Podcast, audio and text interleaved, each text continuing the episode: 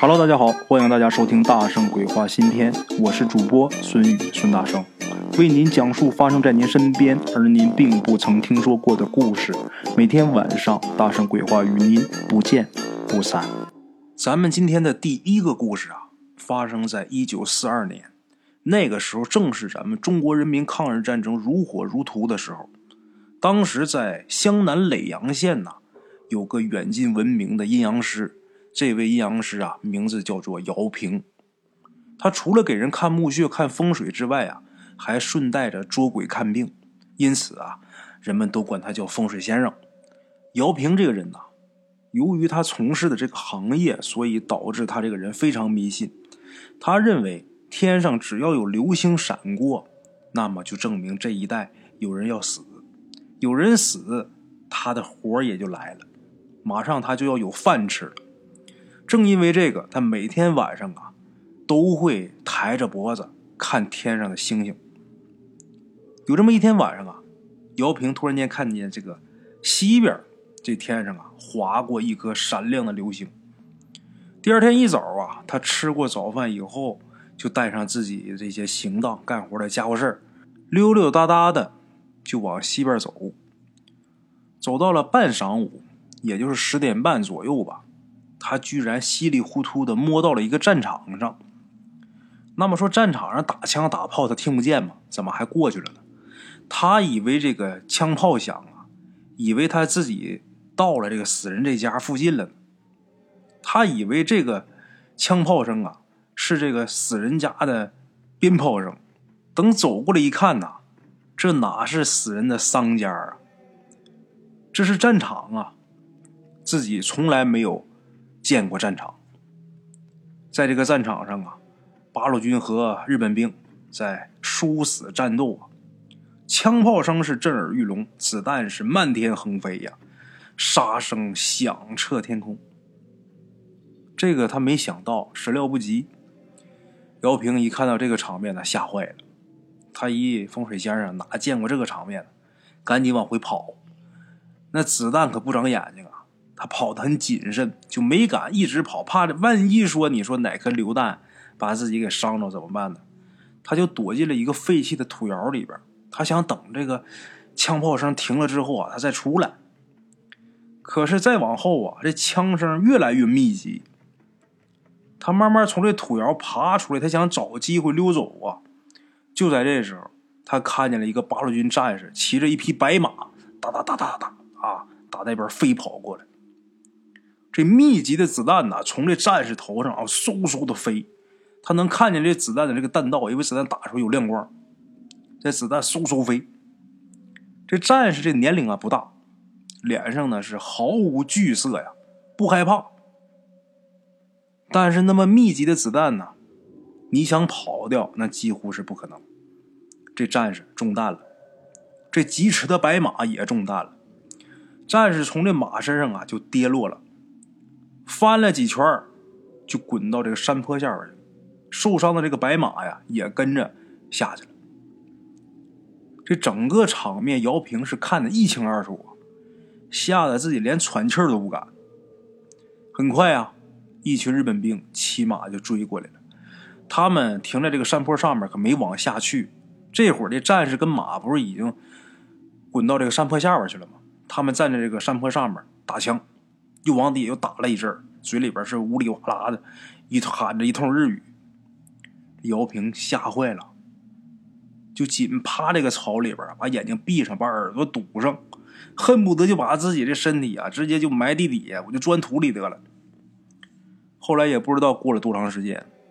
姚平睁开眼睛，发现这四周啊一片寂静，一点声音都没有。他小心翼翼的从这个草丛里边爬出来，顺着这个山坡啊慢慢下去。他想看一下刚才那个战士怎么样了。等到那一看，早死了。啊，白马也死了。这个战士脸上没有伤，这子弹呢是从他后心打过去的，直接给打穿了。也不知道这鬼子用的什么枪，这威力这么大。现在前胸这儿啊，这个血已经凝固了，是一个硬硬的一个血疙瘩。姚平一看死去的这个战士啊，长得是眉清目秀，看这样啊很年轻，估计比他大儿子还小。姚平看到这孩子，也不知道怎么的，他自己也不明白为什么当时会做出这么个决定。什么决定呢？他决定想要把这个死去的八路军战士啊安葬了。想到这儿啊，他就把这死去的八路军战士就给背到了这个坡上面。刚才不是在坡下吗？死坡下面了，他给背上去了。然后拿出罗盘呐，在附近看风水。最后呢，他又把这个战士给背起来，找了一处阳光照射特别充足的一个地方，而且这块风水啊，用这个罗盘定位很好的一个地方。可是呢，也不知道是不是凑巧。这地方居然有一个很深的坑，就好像以前这地方啊，就有人给挖好这坑似的。这坑长宽啥的都合适。姚平一看这个坑啊，心头一惊啊，自己先是愣了一会儿，然后他觉得呀，我决定埋这孩子是正确的。为什么呀？这是天意。就这么的，他把这战士。给顺进这个坑里边，自己又跳下去，把这战士给放平。这个战士身上呢背着一个破旧的黄色的一个牛皮包，姚平就想把这牛皮包给他摘下来。这会儿这个包啊，背包这个袋子，在这个战士手里边攥着。他想把这包给他摘下来，就是拿不下来，就好像死去的这个战士啊，正跟他较劲似的。就死活不让他拿走。这个阴阳师姚平，那当然很迷信天意这个事儿啊。他一看呐，人家不愿意撒手啊，算了吧，我我我我就别拿了。这孩子这么小就死了，如果放在平常人家里边啊，孩子死了，家里边肯定得陪葬点东西。那么现在就这牛皮包，就当做这个苦命的孩子他的陪葬品吧。啊！我别动了，就这么的。最后啊，姚平爬上坑之后，双手捧土，把这个战士的尸体啊给盖住了。盖住之后啊，又找了一些树枝儿，把这个土坑周围呀都给弄好了。这土坑上面也给掩盖好了，可没留坟头啊，就是平了。上面又盖了点树枝儿，然后姚平下山。下山之后，在半路上啊，姚平就碰上一对。身穿灰色军装的八路军战士，八路军战士都端着枪啊，好像在这搜什么东西。这时候有一个满脸络腮胡子的这么一个战士，看见姚平啊，疾步就走过来，就问老乡：“看没看见一个跟我们穿一样衣服的兵？他骑着一匹白马。”姚平听了之后就说：“啊，骑白马的呀，被日本兵给打死了，我把他埋了。”这时候，战士们一听啊，全都围过来了。还是这个络腮胡这位啊，这个战士说：“怪不得呢，我们光找着这个死马，没找着我们的战士小王，他真牺牲了。你把他埋哪儿了呀？带我们去找去吧。”这个时候，另一个嘴快的战士啊，就接话就说：“是啊，带我们去找去吧，我们得把人给挖出来。”姚平一听，当时就愣了，然后就说：“你们要把死人给挖出来，那哪行啊？”死人埋了，埋到地下了，入土为安了，他这灵魂就已经到了那边了。如果你再把他挖出来，那就等于把一个死人的灵魂又放到了阳间，这样他会变成孤魂野鬼啊，这绝对不行啊！这时候嘴快的战士又说啊，必须把他挖出来。姚平这个人呐，他是一个恪守职业操守的这么一个人，他就说啥都说不行。没办法，后来八路军战士把姚平啊。给带走了，姚平被战士带到了一个当官的面前，带到一个军官面前。这个军官呢是一个团长。这团长跟战士了解清楚这个事情的原委以后啊，首先要感谢乡民姚平冒着生命危险把八路军战士尸体埋葬的这个做法。这是对我们八路军战士的热爱跟敬重啊。但是死去的这个战士啊。他是一个传令兵，他身上啊带有很重要的文件，所以说必须得把他的遗体给挖出来。姚平啊，他脑子比较活，姚平就说呀：“长官呐，你看你是发文件的长官，文件上的事儿你肯定知道啊，那哪还还用得着去掘坟呢？是不是？”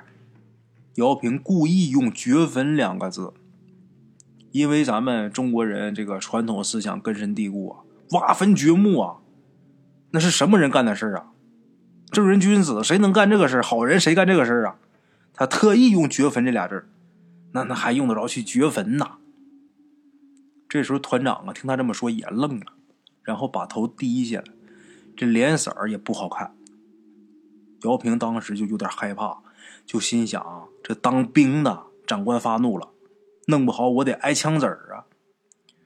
这个时候，旁边有一个给姚平倒水的小战士啊，小声就说：“呀，发文件的团长啊，已经牺牲了。”这位团长是我们新上来的团长。姚平一听啊啊，原来是这么回事儿但是阴阳师姚平他有自己的准则，他坚守阴阳师这个行业所有的规矩，他坚信绝对不能破坏规矩，所以啊，他很坚定的就说呀：“这个团长大人呐，这坟呐不能挖。”随后他又说了两点，第一点。就是入土为安，死人已经埋了，你再给他抠出来，这不行。前面他都说过了。还有一点更重要，他怎么说的呢？他编了个瞎话。他说这个八路军战士啊，这个传令兵啊，死前跟他有约定，在死之前跟他有约定，他不能违背死人的这个诺言。死者为大。团长一听就很吃惊，就看着他说。跟你有什么约定啊？这姚平就一脸认真的告诉这个团长啊，他脑子活。他说：“哎呀，这个小战士啊，死之前呐，紧紧的抱着他胸前那个牛皮包，就用最后一口气儿啊跟我说呀，一定不能把这皮包拿走。”这战士说呀，他已经没有力气啊把里边的东西毁了，但是这包绝不能丢。他就死死的抱着这个包啊。告诉我这包啊不能拿走。最后他死的时候，这两条眉毛啊都拧成一条了，看那架势不放心呐。我说团长大人呐，这孩子都死了，死者为大。另外一个死之前，人家交代了不让拿那东西，咱还把人坟掘开，这不大好吧？团长听了之后啊，半天没说话。姚平接着又说：“我当时啊，我还试着拽了一下那皮包，可是这战士抱的特别紧，这包就好像长他身上似的，就好像是他身上的一个器官。最后没办法啊，我只能把人和皮包一起埋了。”说完之后，这姚平啊还指天发誓：“我说的话绝对没有假话，要有一句假的，我我天打雷劈，我我遭报应。”姚平其实他这么说是为了保护啊，这个八路军战士这个坟不被挖，他才撒的这个谎。这时候团长啊长舒一口气啊，就说呀：“幸亏这皮包没有落到日本人手里边。”想了想，还是决定一定要把这个牺牲的传令兵小王的这个坟找到，把这牛皮包找回来。姚平还是没说出来，这小王埋在哪儿？那么他为什么就不说呢？这小王的坟真被挖开，对这个姚平有什么不好的吗？这肯定是有。这坟地是他选的风水宝地，他凭自己本事找的。你找的这个风水宝地让人给挖开了，你说你还能吃了这碗饭吗？央视这碗饭呢，你吃不了了，那等于自毁前程。另外一个啊。还断了自己后代从业的这个机会，因为你坏了阴阳师这行的规矩啊！不但是坑自己，他还坑后辈儿。这姚平啊，就是不说，不说也不能让他走啊，暂时的就把他扣押在八路军团部。后来他趁着八路军忙乱的时候啊，偷偷的跑了。他跑了之后啊，这个事儿啊，从此就流传开了。附近的老百姓啊都知道这个事儿，而且是越传越邪乎，传到最后是什么呢？就说呀，这个牛皮包里边有黄金，就把这个事儿直接演变成这个牛皮包里边有黄金，满满的一大皮包黄金。还有的说法是啊，这牛皮包里边有价值连城的宝物。那大伙想啊，传出这个闲话了，好多人就开始四处的去找去，就连这个盗墓贼呀都盯上这个事儿。咱们话说，姚平从八路军团部跑出来以后啊，又开始四处游走，还继续干他阴阳师这行当。晚上呢，还是观星；白天呢，出去给自己找饭辙去。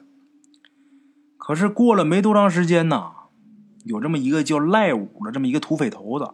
领人就把这姚平给截住了，截住之后把人给绑回山上去了。这赖武啊，把他绑去之后也不给他吃饭，也不给他水喝，就逼着他说是怎么把八路军传令兵谋财害命的。那牛皮包里边的宝贝藏哪儿了？姚平这时候喊冤枉啊，就说那牛皮包里啥都没有啊。这赖五不信，赖五就说啊。你说那包里边什么都没有？你说你没有谋财害命，那么好，你把你埋这传令兵的那个地方、那个地点告诉我，我只要是看到这黄皮包，就证明你没说谎，我立马就把你放了。姚平知道赖五这家伙啊，心狠手黑，不会轻易放了的。然后啊，姚平啊就假装很害怕的那个样就说那个现在时间长了呀。我自己也不记着在哪儿了，这绝对是假话。其实姚平这个脑子特别好，他怎么可能忘呢？凡是经过他看风水的地方和人家啊，他都记得牢牢邦邦的，记得很清楚。多少年之后啊，他都不会忘。但是赖武啊，一看他就是听别人瞎传说那有金子，他见财起意，他想要掘坟。这个是姚平啊，绝对不能容忍的事儿。那八路军团长要掘坟，我都一点连犹豫都没犹豫，我就拒绝了。何况你赖武这土匪呀，我怎么可能告诉你？没告诉。阴阳风水这个行当里边啊，大有规矩。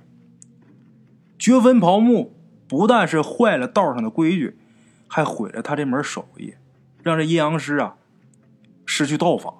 就是你踩的地啊，如果让别人给挖开了，这阴阳师啊，以后不但名声不好听。而且自己这法术也得丢，那你名声也不行，自己再没真本事了，谁还信你？等于是自己毁自己饭碗，给自己的子子孙孙呐也断这条路了。因为他这行当是可以往下传的，可以传给下一代、下下一代的呀。姚平啊，他一直觉得自己是一个有着人类躯壳的神，他总这么想自己啊，就想我这个神力不能丢啊。他也相信，将来我儿子、我孙子，乃至我重孙子、子子孙孙呐，肯定都得继承我这个饭碗。哎，我这门好本事，我不能丢啊！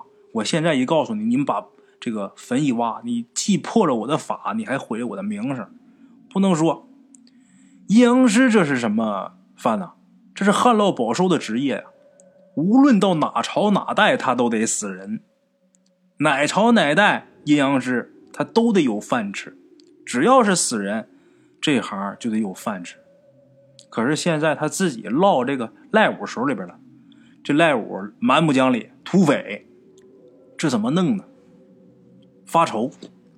这赖武啊，一看姚平啊，不说出这个八路军传令兵埋哪儿，非常生气。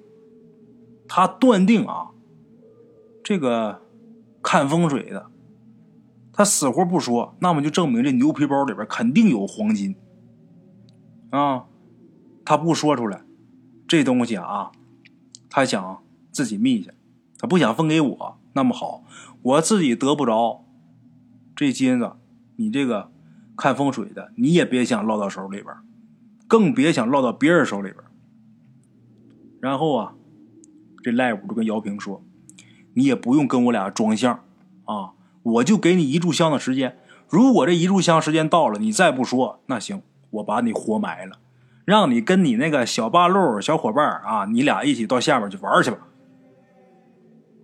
说完话，旁边就有人点香了。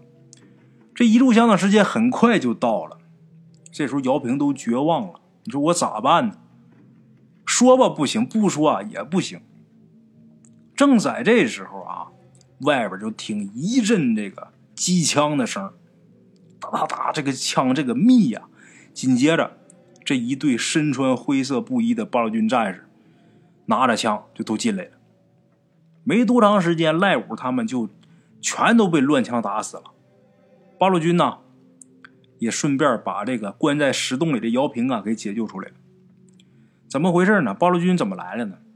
原来这赖五啊带领这股小土匪，有一回啊，为了抢夺八路军的这个医药。打死了一名八路军的医生，还有一名伤员。那当兵的八路军能干吗？团长一听这信儿之后很愤怒，当即啊就命令八路军的一个营长给下了死任务，让他立了军令状，必须把这伙土匪给我消灭，必须把赖五这伙顽固不化的土匪全给我绞杀。就这么的，这姚平啊，被八路军战士给救出来了，碰巧把他给救出来了。救出来之后啊，让他缓了两个时辰，然后呢，这姚平啊又被带到呃这个八路军团长面前。这团长看看姚平啊，就笑了：“哎呀，你不辞而别呀，让我格外想念呢。没想到咱们这么快就见面了。”姚平不是刚从他那跑没几天吗？姚平这会儿啊，让这团长说的也觉得很尴尬呀，一时也不知道说什么。这团长拍拍他的肩膀，就跟他说：“啊，那你坐下，啊，坐下，坐下，坐下。”姚平坐下吧。那个，我问你啊，我们的传令兵小王坟在哪儿？你必须告诉我。姚平这时候啊，这眼泪都下来了。长官呐，当时正打仗呢，那头顶啊，那子弹呐，刷刷的，我当时吓坏了。所以说，我现在真忘了埋哪儿了。这团长啊，盯着姚平看了一会儿，然后慢慢说：“我们的传令兵小王临死之前，怕你把他的皮包拿走，怕你把里边这个重要文件呐给弄丢了，所以他才死死的抱着这个皮包。”他是用自己这生命啊，来保护皮包里这个秘密。姚平这时候啊，低着头，连上土匪呢，再到这个部队来，这些天这个折腾啊，自己呀也也很烦，眼泪下来，自己在这擦眼泪呢也没说话。这时候团长又说：“你知道皮包里边的秘密是什么吗？”姚平这时候把头抬起来了。因为他真不知道，摇摇头。团长说：“这个秘密啊，就是一份名单，一份我们团阵亡的八路军将士的姓名还有籍贯的名单。这份名单上一共有六百多人。小王啊，我们的传令兵，本来要把这份名单呐送到师部去，很可惜啊，半路上遇到日军了，人牺牲了。”这时候，团长点了一根烟，抽了一口，就说：“呀，如果要是找不到这份名单，那么我们团战死的六百多名将士啊，就变成无名英雄了，或者变成失踪人员了。他们家属啊，得不到他们的消息啊，每年清明节也没法祭拜，因为不知道这人是死是活呀。你说这种情况，用你们阴阳师的话来讲。”他们是不是就成了六百多个孤魂野鬼了？是不是这样？姚平一听这个团长说完呐，也很惊讶呀，嘴张多大，半天也合不拢。他万万没想到啊，传令兵这个皮包里边会装着这么一份阵亡将士的名单。过了半天呢，这姚平啊才说：“长官，你你你。”你是在诓我？团长这时候笑了，摇摇头：“我真没诓你，我是一团长，一团之长，我以一个团长的名誉跟你保证，传令兵小王他的这个牛皮包里边装着就是这样一份名单。只有掘开这个坟，拿出这份名单，你自然也就信了。”姚平这时候啊，缓了一下，说：“那你让我想想。”就这样，那天晚上，姚平跟几个八路军战士啊挤在一张床上，可是整整一个晚上，他辗转难眠呢。第二天上午啊，姚平啊，终于算是答应团长，带他们去找传令兵小王的这个坟。可是呢，姚平有一个要求。他必须要看一下牛皮包里边，到底是不是装着一份六百多人的阵亡名单。团长这时候啊，点点头，答应。行，可以看，给你看。中午时分，姚平啊，领着团长这些人呐，到了传令兵小王的这个坟墓旁边，挪开了盖在坟上的这些树枝啊。几个八路军战士很快用这个兵工铲就把这坟呐。给挖开了，传令兵小王啊，还是静静的在这个坟墓里边躺着，双手是紧紧的抱着胸前这个牛皮包。姚平啊，自告奋勇的跳下去，想把这牛皮包从小王手里边拿上来，可是还像上回一样，他接连拽几下没拽动，就好像这小王跟他抢这包似的。这时候团长啊，皱皱眉头。挥挥手，让这姚平啊，你往边上靠点然后团长自己也跳下去了。跳下之后，团长抓着这个牛皮包这个绳啊，轻轻一拉，奇迹出现了。传令兵小王这两只手啊，就很软，软软的就松开。这皮包，团长轻轻这一下啊，就给拿过来了。所有人看到这一幕啊，都很震惊。姚平也是。团长拍拍皮包上面的土，把这包给打开了，从里边拿出几张纸，这纸是叠着的。这团长看都没看，就把这纸递给旁边的姚平。姚平接过这张纸啊，哆哆嗦嗦打开，几个醒目的毛笔字啊，立马就呈现出来了。哪几个字呢？阵亡将士花名册。没错，团长没骗他，没诓他，说人家说的是真的。姚平啊，重新把这纸啊又给折好了，然后把这个递给团长。递给团长啊，姚平就跟团长说：“长官呐，挖开这个坟呐，传令兵小王他就会成为阴间的一个孤魂野鬼，他回不了阴曹。我有个请求，我死以后啊。”把我跟小王葬一起，我领着他回阴曹地府。切记，一定切记。话刚说完，连五秒钟都没有，这姚平啊，就直挺挺的，咣当就倒在坟坑里边。他一直在坑里边站着呢嘛，一下就倒在坑里边了。团长当时一愣，这时候几个八路军战士啊，赶紧从上面跳到这坑里边。把这姚平给扶起来了，但是这时候一看姚平，眼睛紧闭，脸色发灰，这人就这么就活生生就死了。大伙儿都不明白啊。过了半天呢，这团长，轻轻一挥手，跟大伙说呀：“就按他说的办吧，把两人合葬一起吧。”大伙就把姚平啊，还有传令兵小王这遗体啊，又重新摆放好。然后开始填土，把这土填的差不多的时候，有一个小战士就偷偷的问团长，就说：“团长，这阴阳师他刚才说的是真的吗？”这时候团长点点头，又摇摇头。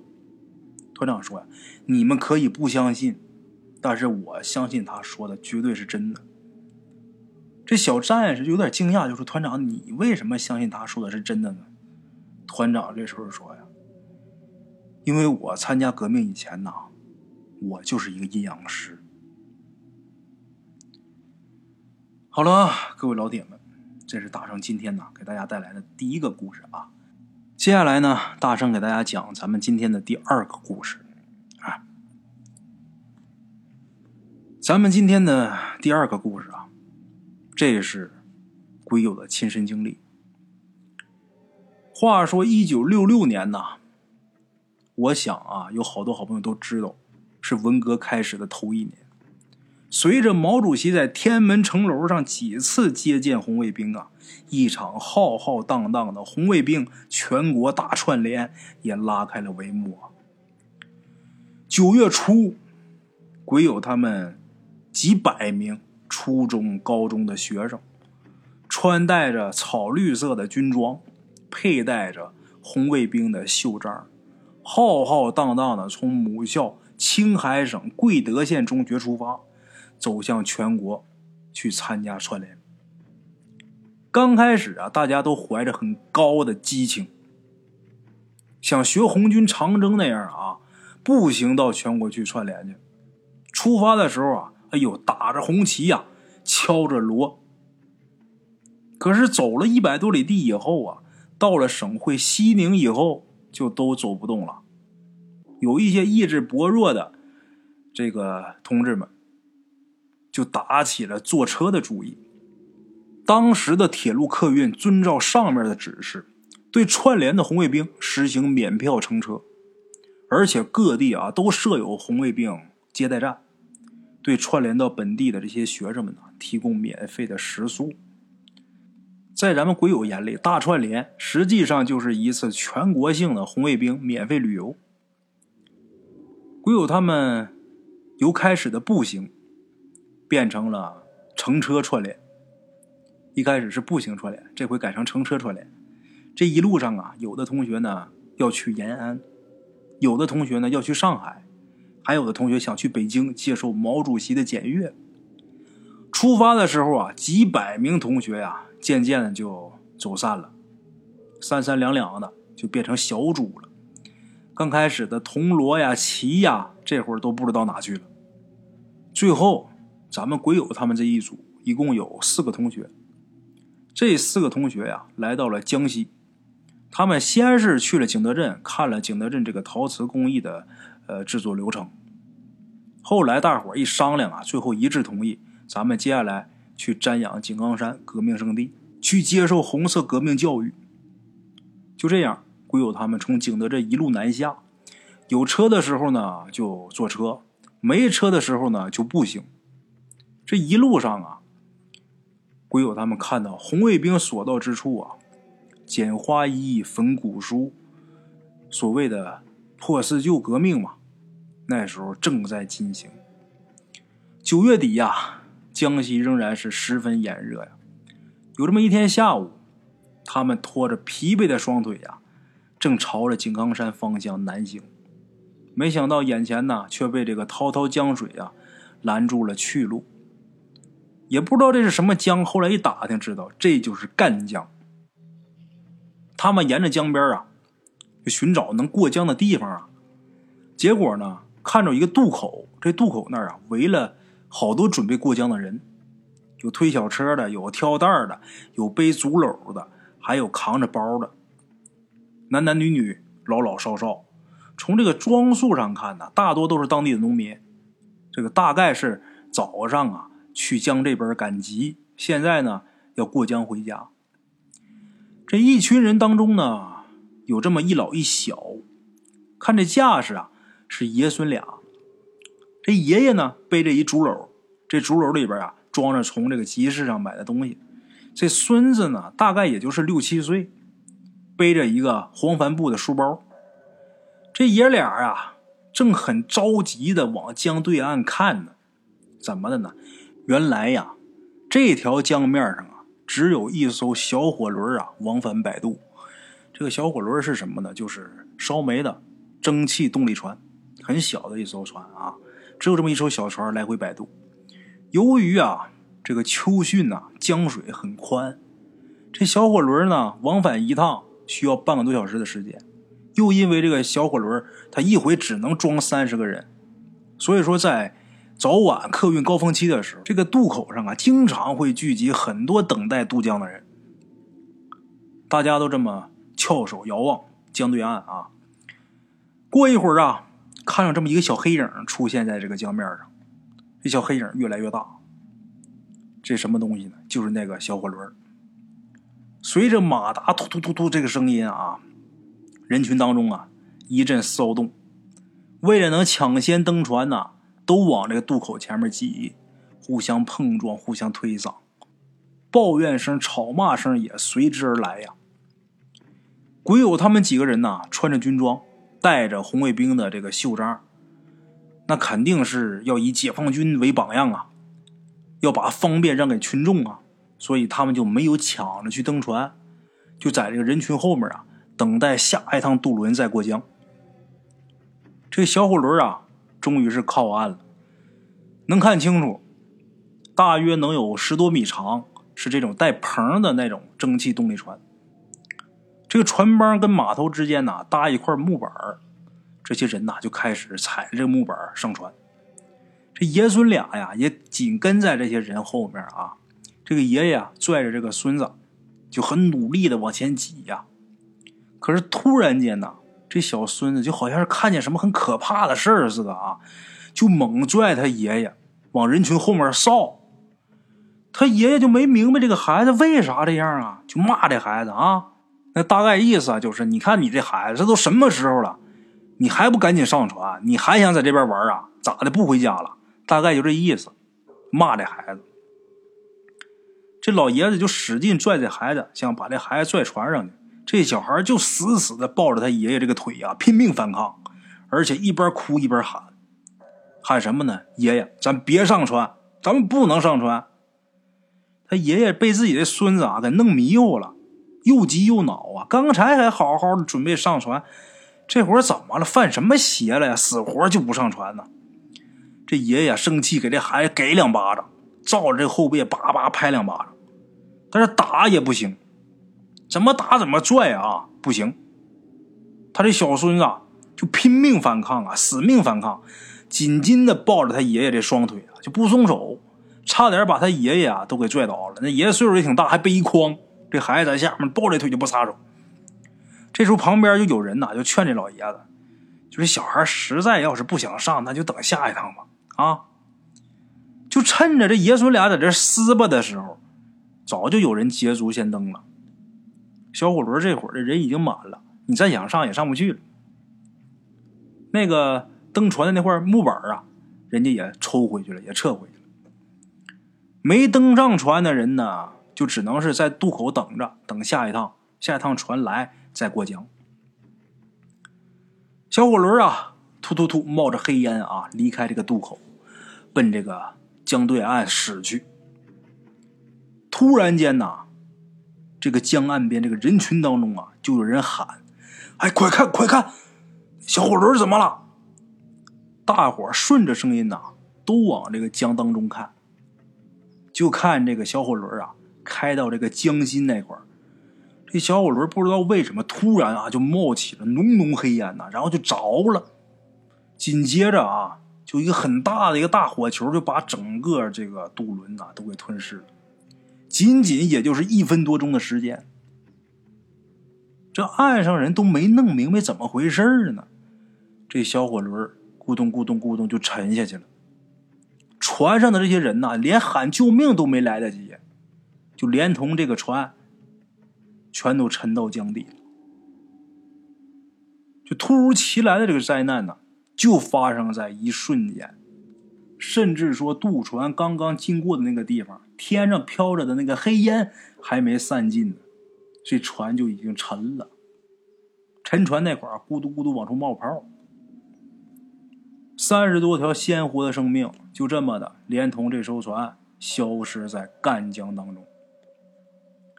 江边的这个空气就好像是凝固了似的，大伙儿心都直突突，都麻爪不动的。虽然一点声音没有，但是心跳的很快，都被吓着了，全惊呆了，半天都说不出来话。过了好一会儿啊，就有人呐庆幸自己命大，没上这条船呐，没上这条索命船。然后这个时候也不怎么的，大伙就都想起来了刚才死活也不上船的这个小孩儿。然后大伙啊一嚷嚷，就把这爷孙俩就给围起来了，就问这小孩啊：“刚才你为啥死活不上船呢？”这小孩他爷爷呀，更是庆幸自己这孙子啊救了自己一条老命啊，也是迫不及待的啊问他自己这孙子，就说：“你为啥不上船？”这小孩一看大伙都这么想知道他为啥不上船呢，小孩就。眼睛瞪多大，六七岁的小孩啊，满眼都是稚气啊，啊，很稚嫩的眼神瞪着眼睛就说呀：“他们都不是自己上船的，就是被人给拎着走上去的。”大伙没明白呀，这小孩还可以学，就像拎鸡似的啊，把这些人呐一个一个的给给拎上去的。那些人都特别可怕，有站岸上的，有站水里的，还有从天上就伸出一只手来抓人的。他们把码头上的这些人呐，一个一个的给救到船上去。那些人头发都披在这个肩膀上，眼睛特别大。伸手抓抓人上船，我我怕他们来抓我跟我爷爷，我就抱住我爷爷不上船，然后我们往往我想往后面躲，离他远点这些大人听小孩说完之后啊，都倒吸一口凉气呀，都面面相觑，说不出来话。就连鬼友他们这个天不怕地不怕，成天喊着破除迷信、解放思想口号的这些红卫兵们，也被亲眼所见所闻的这个怪事啊给震撼了。渡口上这些人呐，渐渐都散了，爷孙俩呢也随着人群消失在夜色当中。鬼友跟他几个同学呀，也离开渡口了。返回到镇上住宿的时候，大伙就研究，等明天呢再想办法过江，哪怕是多绕一些路，也一定找一个有桥的地方过，而不是坐船过。我有说，一晃几十年过去了，可是，在赣江渡口遇到的那惊心的一幕，却仍然是历历在目，仿佛就好像发生在昨天。这件事情。至今无法解释，怎么想都想不通。好了，各位老铁们，咱们今天故事啊就先到这儿。非常感谢各位老铁的收听。今天呢，咱们节目最后啊，我们一起来做一个互动吧，这个也能提升一下我的留言量。我想知道每天在听大圣这个故事的鬼友们、各位好朋友、各位听众、各位家人们。大家都姓什么？大家今天给我留言的时候啊，直接在这个节目下方留出你的姓氏就可以。你姓什么你就打什么，咱们看看啊，能不能凑齐百家姓啊？好了，各位老铁们，咱们今天故事先到这儿，明天同一时间大圣鬼话不见不散，各位。路边的茶楼，人影错落。用声音细说神鬼妖狐，用音频启迪人生。欢迎收听《大圣鬼话》。Hello，大家好，我是主播孙宇。跟着吃完了饭，然后就回到自己的课室上啊。喜马拉雅、百度搜索“大圣鬼话”，跟孙宇、孙大圣一起探索另一个世界。那天山女子独守空城，也只是感谢鬼友们，感谢鬼友们。